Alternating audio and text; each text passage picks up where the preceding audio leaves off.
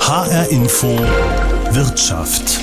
Die Deutschen lieben Schokolade. Zu Ostern werden hierzulande mehr Schokohasen verspeist, als es Bundesbürger gibt.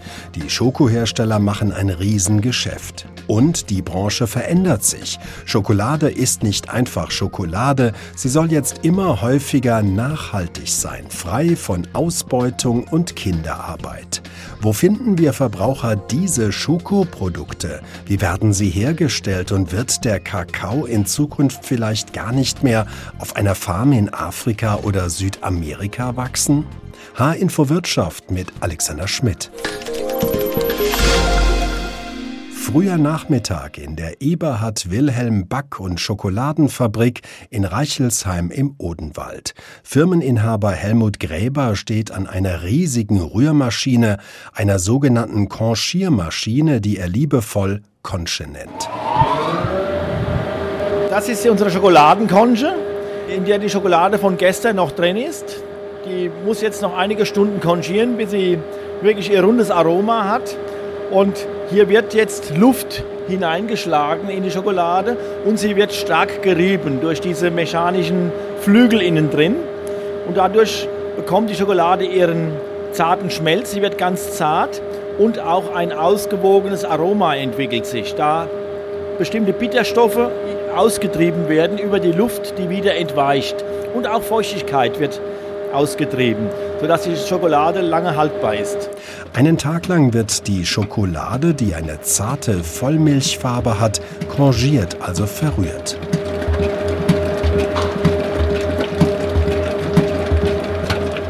Helmut Gräber kam in dem unscheinbaren Haus in der Ortsmitte von Reichelsheim-Berfurt zur Welt, wuchs quasi zwischen Congier- und Abfüllmaschine auf und kam über seinen Großvater und Vater zum Handwerk des Schokolatiers.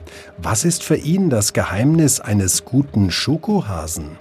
Der Schokoladenhase sollte, wenn man hineinbeißt, leicht schmelzen auf der Zunge und einen angenehmen Geschmack haben. Der Schmelz wird insbesondere durch die Kakaobutter hervorgehoben, die durch Körperwärme schmilzt und nicht durch Speichel oder Flüssigkeit sich auflöst, sondern durch die Wärme. Das heißt, die Zunge ist warm, der Mund. Ja, genau. Und wenn die Schokolade zu zuckerhaltig ist, zu viel Zucker enthält oder zu viel Eiweiß durch die Milchpulver, dann wird die Schokolade erstmal kleben im Mund und man braucht viel Speichel, um das hinwegzuschwemmen. Sie haben schon eine Zutat verraten, Kakaobutter. Was kommt noch alles in den Osterhasen? Also wir arbeiten ja ab der Kakaobohne. Wir rösten die Bohnen selbst. Die werden zunächst zur Kakaomasse verarbeitet, also gemahlen und dann mit Zucker und Milchpulver zur Vollmilchschokolade verarbeitet. Sie haben gesagt, Sie fangen bei der Bohne an, ja, und machen dann, verarbeiten die zu einem Brei sozusagen, zu dieser etwas zähren Masse. Warum machen Sie all diese Schritte noch selbst? Sie könnten ja gewisse Zutaten einkaufen. Ich kann alles kaufen. Ich kann jede Zwischenstufe kaufen. Ich könnte auch die fertige Schokolade kaufen. Aber ich weiß nicht, ob es unseren Betrieb noch gäbe, wenn wir nicht unsere Schokolade hätten. Das heißt, das ist ein Qualitätsmerkmal, dass Sie von A bis Z alles selbst machen? Also die Kunden, die direkt bei uns im Werkverkauf kaufen, geben mir da recht. Sie sind seit Jahren zufrieden mit der Qualität und ich habe auch die Qualitäten von, von meinem Vater, von meinem Großvater übernommen. Da hat sich nichts geändert. Es gibt keine Veranlassung, eine Schokolade an neue EU-Richtlinien in der Qualität meistens nach unten hin anzupassen. Das heißt, Sie haben noch die alten Rezeptbücher von Vater und Großvater und es ist wirklich noch das alte Rezept? Ja, das ist das alte Rezept. Was sich unterscheidet, sind eben die, ist die Auswahl der Kakaobohnen. Da kann man mit beeinflussen, aber die Prozentsätze, was, wie viel Milchpulver, wie viel Zucker, wie viel Kakaomasse oder Kakaobutter man verwendet, die sind bewährt und äh, für eine Kuvertüre, für eine fließende Schokolade, da tut sich nicht mehr viel. Das ist ergründet. Sie sagen, äh, mit der Kakaobohne, da kann ich noch was beeinflussen. Was genau kann ich da beeinflussen? Also Kakaobohnen unterscheiden sich ganz wesentlich in der Qualität, in der Geschmacksqualität und auch im Preis. Und wir achten nicht in erster Linie auf den Preis, sondern mein erstes Merkmal ist die Qualität der Kakaobohnen. Wie finden Sie die heraus? Erfahrung. Die Muster, und ich kaufe nur noch nach Muster. Äh, das heißt, ich lasse mir von jeder Partie eine, ein Auswahlmuster schicken und wenn mir das zusagt, dann kaufe ich die Bohnen. Und dann ist es mir ziemlich egal, ob sie aus Afrika, aus Asien oder aus Südamerika kommen. Ich habe immer eine Mischung. Ich habe immer mehrere Kakaobohnen im Einsatz. Es gibt ja Bohnen, die werden ein bisschen bitterer, andere sind ein bisschen fruchtiger. Ja. Was muss es bei Ihnen sein? Wenig Bitterkeit. Also wir, wir kaufen Edelkakao im Wesentlichen. Das äh, spielt in Afrika keine Rolle, das weiß ich. Aber etwas afrikanischer Kakao, afrikanischen Kakao braucht man doch, um eine gewisse Würze hineinzubekommen. Aber ansonsten haben wir nur Edelkakaobohnen, die sich im Wesentlichen, im Wesentlichen dadurch auszeichnen, dass sie ein breites Aromenspektrum, so nennt man das, haben. Also fruchtig oder bestimmte Geschmacksrichtungen haben, aber wenig Bitterstoffe. Und hell. Vor allem die helle, helle Bohnen. Wir machen ja eine helle Edelvollmilchschokolade. Auch die Farbe ist ausschlaggebend. Warum darf der Osterhase nicht so dunkel sein? Je weiter süd südlich Sie in Deutschland kommen, umso heller ist der Geschmack. Bei Schokolade, bei Kaffee, bei allem ist das so. Ach, der Norden ist mehr dunkel und vielleicht ein bisschen bitter und der Süden wird heller und süßer? Ja. Wie beim Bier? Wie beim Bier, wie beim Kaffee, wie bei Lakritz. Schmeckt denn Schokolade, weil Sie sagten, Sie haben es vom Vater, vom Großvater übernommen, die Rezeptbücher. Schmeckt denn Schokolade, wie Sie sie hier produzieren, so wie 1975 oder 1963? Ja, da unterscheidet sich nicht viel. Wir haben ja noch die Maschinen aus der damaligen Zeit und mit dieser Technik lässt sich unsere Schokolade gut herstellen. Äh, es gibt wohl neuere Herstellungsverfahren, das habe ich auch schon probiert. Mit unseren Zutaten nach unserem Rezept, aber mit anderen Maschinen bearbeitet, bekommt man eine andere Schokolade. Sie haben gesagt, Sie beobachten natürlich auch, was die Konkurrenz macht und probieren aus, sind neugierig. Gehen Sie auch so ein bisschen mit Trends und Moden, dass Sie, weil Sie sagen, Sie haben ja noch die Originalrezepte, aber auf der anderen Seite, es gibt ja heute einen veganer Trend und weniger Fett und weniger Zucker. Kommen Sie diesen Trends auch nach mit Ihren Produkten? Also bei Schokolade darf man sich nicht über weniger Fett oder weniger Zucker unterhalten, sondern entweder gar kein Zucker, also zuckerfreie Schokolade. Aber das Fett brauchen wir, um eine fließende Schokolade zu bekommen. Die Fette sind das, was die Schokolade fließend machen. Und da ist meine Meinung, Kakaobutter ist besser als alle Substitute und alle Äquivalente, wo ich auch schon hineingeschnuppert habe auf Lehrgängen, auf Seminaren, aber hier im Betrieb habe ich es noch nicht angewendet. Als ich zurückkam von den Seminaren, äh, bin ich immer wieder zurückgekommen, weil meine Kundschaft, die ist ehrlich. Und die will eine richtige Originalschokolade. Ja, genau. Die Kunden von Helmut Gräbers Schokoladenfabrik stehen an diesem Nachmittag in einer kleinen Schlange vorne im Verkaufsraum, bestaunen die vielen bunt dekorierten Oster-Schokoprodukte. Einige haben sich bereits entschieden. Häschen haben wir gekauft jetzt. Weißer Schokolade, Vollmilchschokolade und Zartbitterschokolade. Osterhase. Der kehrt einfach dazu zu Ostern. Ich esse gern bitter wegen der Figur. Und man braucht nicht so viel. Die Odenwälder Schokolade nach altem Familienrezept hat ihre treuen Kunden. Davon lebt das Traditionsunternehmen. Seine Kundschaft neu aufbauen musste dagegen Chocolatier Michael Kitz. Er hat 2006 in der Nähe des Frankfurter Zoo eine eigene Manufaktur eröffnet. Michis Schokoatelier. Der kleine Laden im Retro-Design präsentiert von Pralinen über Schokotafeln bis hin zu Osterhasen fast alles, was das Herz der Schokoladenliebhaber höher schlagen lässt. Hinter der Theke steht Michael Kitz in brauner Arbeitsbekleidung und Kopfbedeckung an einem langen Tisch und rührt gerade Schokolade in einem Topf. Wir haben jetzt hier flüssige Schokolade, die haben wir einmal erwärmt mindestens auf 45 Grad, damit sich alle Kristalle lösen und die müssen wir einmal temperieren. Und das funktioniert letztendlich bei uns hier mit einer Steinplatte. Da haben wir hier richtig Granit. Die ist richtig kalt und dadurch kühlt die Schokolade ganz schnell aus. Und wir lassen einen Teil abkühlen, geben dann den Rest zurück, vermischen das Ganze, damit die abgekühlte Masse wieder erwärmt wird, damit wir die richtige Kristallbildung haben. Und Sie füllen jetzt diese Schokomasse, die ist noch sehr flüssig, die rühren Sie gerade, füllen Sie jetzt gleich in die Formen rein, die jetzt hier liegen? Genau, also wir werden als erstes einmal ähm, die Augen ausmalen, so bestimmte Punkte in der Form. Und anschließend brauchen wir noch eine andere Schokolade, nämlich eine weiße Schokolade und damit werden wir zum Beispiel die Augen machen und andere Punkte, damit wir im Prinzip so einen Kontrast haben. Zum Schluss werden wir nochmal Vollmilchschokolade temperieren, den ganzen ähm, Hasen ausgießen und leicht trocknen lassen und dann eben nochmal gießen. Auch Michael Kitz verwendet für seine Schokolade Kakaobutter und Kakaomasse mit Zucker und je nach Rezept auch Milchpulver. Kann dabei etwas schief gehen? Relativ viel, auf jeden Fall. Also jetzt bei uns ist der Schwerpunkt ähm, das Temperieren. Wenn wir nicht richtig temperieren, heißt es, die Schokolade geht später nicht aus der Form raus oder sie wird grau, so komische Streifen oder Punkte. Also es kann unterschiedlich sein, dementsprechend wie gut oder wie schlecht man eben die Schokolade temperiert hat. Wo bekommen Sie Ihre Rezepte her oder wem haben Sie früher mal über die Schultern geschaut?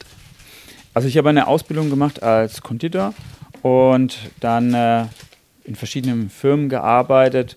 Das heißt also, ich konnte mir da so eine Struktur im Kopf zusammenbasteln und nach meiner Meisterprüfung hatte ich genügend Infos, vielleicht auch teilweise eben von anderen Firmen, wo ich gearbeitet habe und habe dann meine eigenen Rezepte daraus entwickelt. Sie haben jetzt hier im Sandweg in Frankfurt 2006 haben Sie angefangen mit eigener Schokolade. Haben sich inzwischen die Geschmäcker der Kunden verändert in dieser Zeit? Jein. Also sagen wir mal so, es gibt immer wieder so verschiedene ähm, Tendenzen. Was wir eben ganz extrem haben, das ist die Nachfrage nach veganer Schokolade. Was muss die erfüllen, vegane Schokolade? Wie unterscheidet die sich? Also, dass wir im Prinzip nichts mit Vollmilch drin haben. Also, meiste Vollmilchschokolade, dunkle Schokolade ist natürlich normalerweise, also wenigstens die wir verarbeiten, vegan. War es letztendlich schon immer. Aber in der Industrie wird da auch oft Molke oder Butterreinfett dazugegeben und dann ist sie eben nicht mehr vegan. Jetzt habe ich ja als Kunde die Qual der Wahl. Überall werde ich ja gerade mit Ostereiern und Schokohasen konfrontiert. Wie erkenne ich, ob das gute Schokolade ist? Das ist immer ganz schwierig. Also man muss halt immer mal auf die Inhaltsstoffe schauen. Bei uns ist so der höchste Verkauf eben von den dunklen Hasen. Da kann man relativ leicht darauf achten, dass eben nichts gepanscht ist. Also gepanscht heißt, dass keine Fremdstoffe drin sind, dass wirklich nur Kakaomasse, Kakaobutter und Zucker drin ist. Ähm, in der Industrie wird es halt gern ähm, mal, ich sage es mal, gestreckt. Ähm, mit was zum Beispiel? Mit Molkepulver, mit Butterreinfett. Ähm, das sind so die, die wesentlichen. Früher hat man da noch viel mehr reingegeben. Und wenn ich jetzt als Kunde zum Beispiel noch Wert darauf lege, dass das Ganze nachhaltig sein sollte, bieten Sie nachhaltige Schokolade an? Ja, also wir haben jetzt nur nachhaltige Schokolade. Also wir schauen, dass wir nur fair direkt Kakao haben. Das bedeutet, das ist fairer als faire Schokolade. Aus dem Grund, dass der Kakaobauer direkt mit dem Produzenten Kontakt hat, es nicht noch über irgendwelche Mittelsleute geht. Das ist also, wenn es jetzt so über die Börse geht, dann wissen die Leute gar nicht mehr, wo der Kakao letztendlich herkommt. Schmeckt man das? Sie setzen diese Kakaobohnen ein? Also ich würde behaupten, ja, und viele unserer Kunden auch. Also viele kommen zu uns und ähm, essen die Schokolade bei uns oder haben die Schokolade bei uns gegessen und sagen danach, sie können keine andere mehr essen. Letztens hatte ich einen Kunden, der hat mich total erschreckt, weil er vor mir stand und gemeint hat, ich hasse ihren Laden. Und ich habe ihn da angeguckt und habe gemeint, wie, ähm, war etwas nervös, sage ich jetzt mal. Und dann hat er gemeint, ja, ich kann keine andere mehr essen. Also er hat den Unterschied extrem gemerkt. Der Unterschied zwischen traditioneller und nachhaltiger Schokolade ist spürbar, sagt Michael Kitz von Michis Schokoatelier in Frankfurt. Um den Kakaoanbauländern Südamerikas und Westafrikas zu helfen, in Zukunft stärker auf Umwelt- und Arbeitsschutz zu setzen, haben die Bundesregierung, die Süßwarenindustrie und der Handel 2012 das Forum Nachhaltiger Kakao gegründet. Ein Projekt, das vor allem die Kakaobauern unterstützt, heißt Pro Planteur. Sonja Lehmann von der Deutschen Gesellschaft für internationale Zusammenarbeit leitet es an der Elfenbeinküste. Mit welchem Ziel? ProPlanteurs arbeitet mit 30.000 Kakaobauern in der Côte d'Ivoire im östlichen Bereich äh, des Landes. Und das Ziel ist, die Lebensbedingungen der Bauern zu verbessern. Insbesondere geht es uns um die Einkommen der Bauern. Diese möchten wir erhöhen. Wir möchten auch einen nachhaltigen Anbau ermöglichen und äh, die Ernährung der Familien verbessern. Der Kakao wird, das ist ja das Ziel, nachhaltig produziert. Was heißt das konkret vor Ort?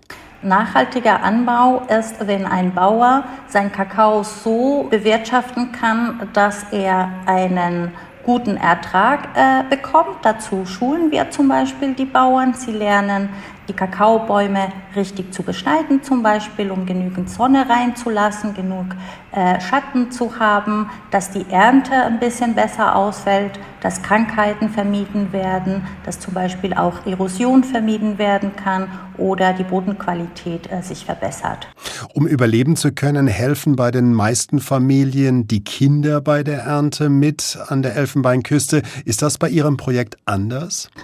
Ja, im ländlichen Bereich sind die Familien äh, sehr groß. Äh, wir haben Familien, die zwischen sechs und neun Mitglieder haben. Das sind natürlich viele Kinder dabei und die Kinder begleiten natürlich ihre Eltern oft aufs Feld.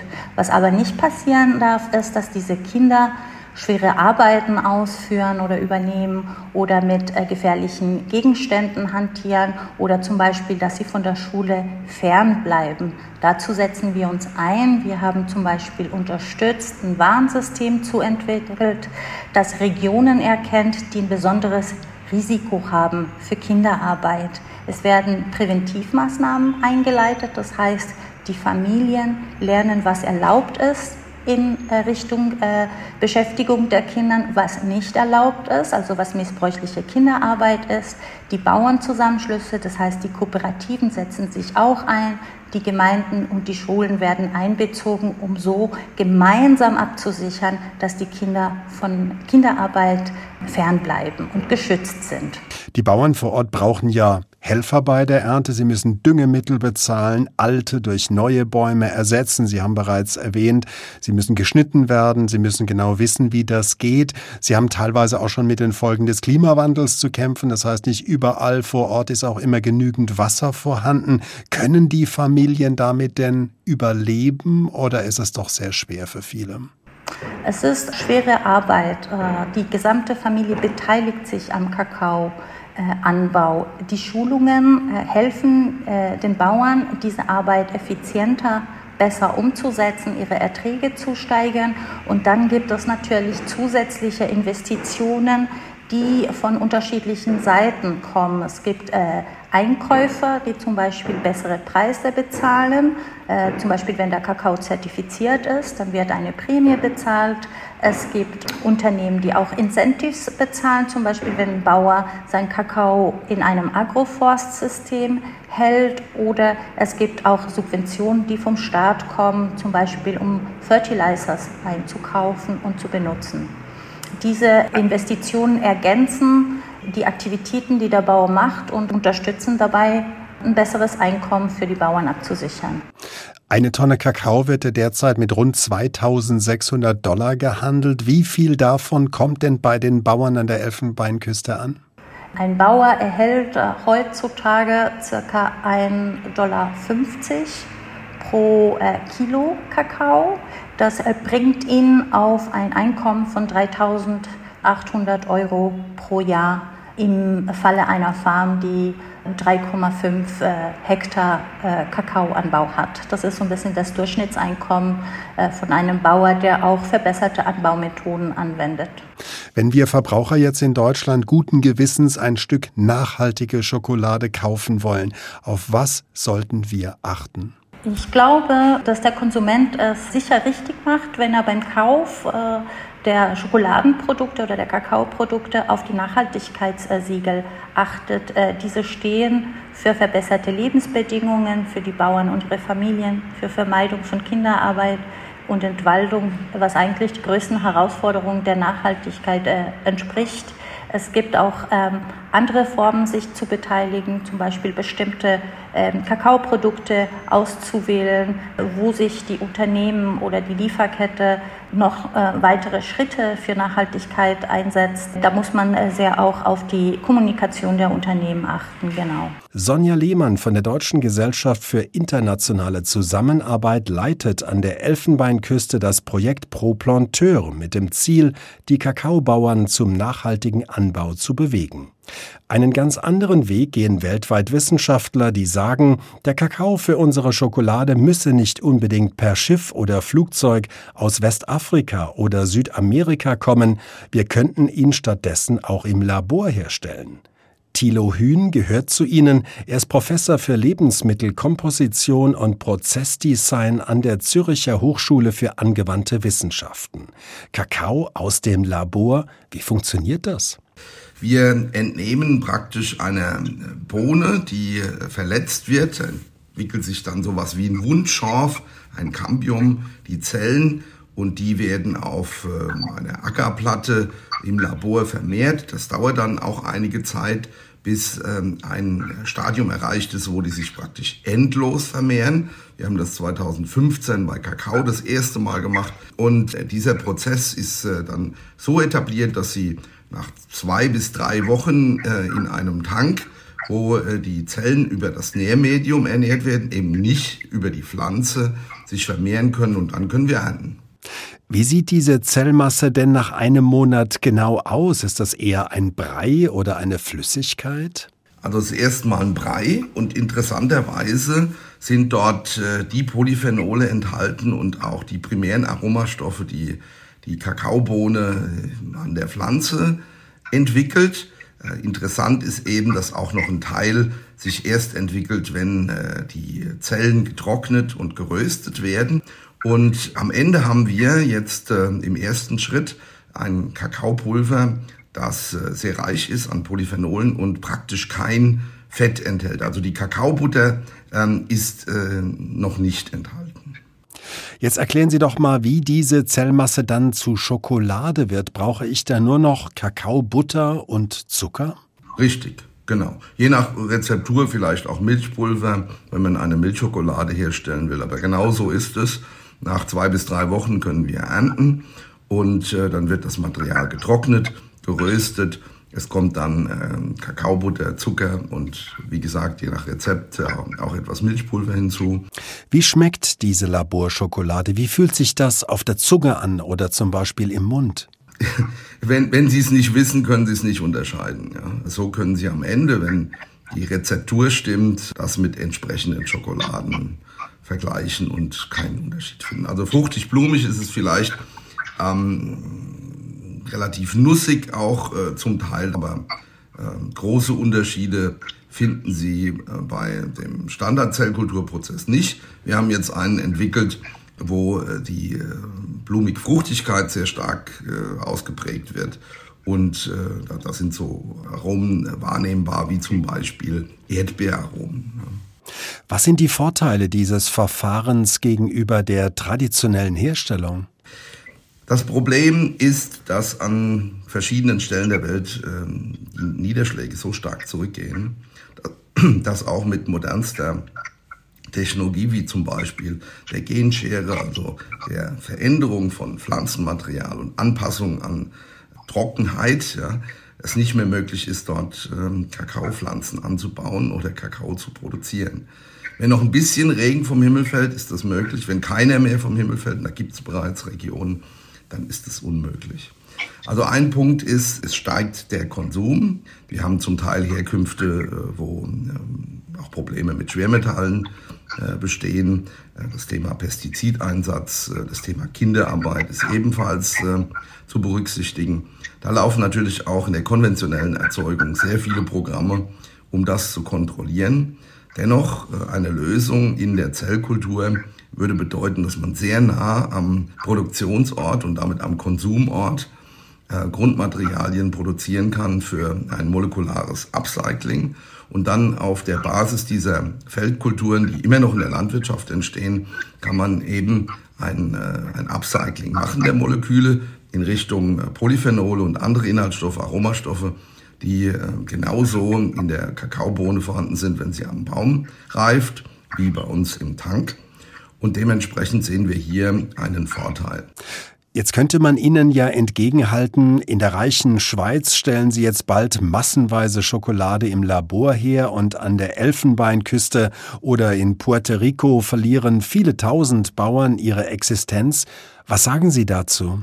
Wir werden eine solche Kulturtechnik nur so anbieten, dass die Ursprünge des biologischen Materials auch da beteiligt werden. Das heißt, es muss ein Transfer stattfinden hin zu diesen Bauern, die es ihnen dann ermöglicht, in Form von Agroforestkulturen nachhaltig Kakao zu erzeugen, wo das überhaupt noch möglich ist. Das ist eine große Herausforderung, überhaupt keine Frage, das auch zu organisieren. Aber wir als Hochschule haben natürlich ein großes Interesse, dass hier keine äh, sozialen Härten oder negativen Effekte zusätzlich auftreten, sondern dass die kompensiert werden. Äh, wir gehen davon aus, dass durch unsere Maßnahmen in keinster Weise äh, die Produktivität äh, unter Druck gerät, weil bei zunehmendem Konsum an diesen Genussmitteln wie, wie Schokolade ja, ist die Nachfrage gestiegen in den vergangenen Jahren und die wird weiter steigen, weil auch die Weltbevölkerung steigt. Dementsprechend nehmen wir keinen dieser Bauern, wenn er nicht von den Klimaveränderungen beeinflusst ist, dann nehmen wir den keine Existenzgrundlage weg. Thilo Hühn ist Professor für Lebensmittelkomposition und Prozessdesign an der Zürcher Hochschule für angewandte Wissenschaften und stellt Kakao im Labor her. In einigen Jahren könnten wir die Wahl haben, ob der Kakao für die Tafel Schokolade oder den Osterhasen von einer herkömmlichen oder nachhaltigen Farm in Westafrika oder Südamerika stammen wird oder gar aus einem Lebensmittellabor in Deutschland. HR Info Wirtschaft, das süße Geschäft mit dem Osterhasen. Mein Name ist Alexander Schmidt.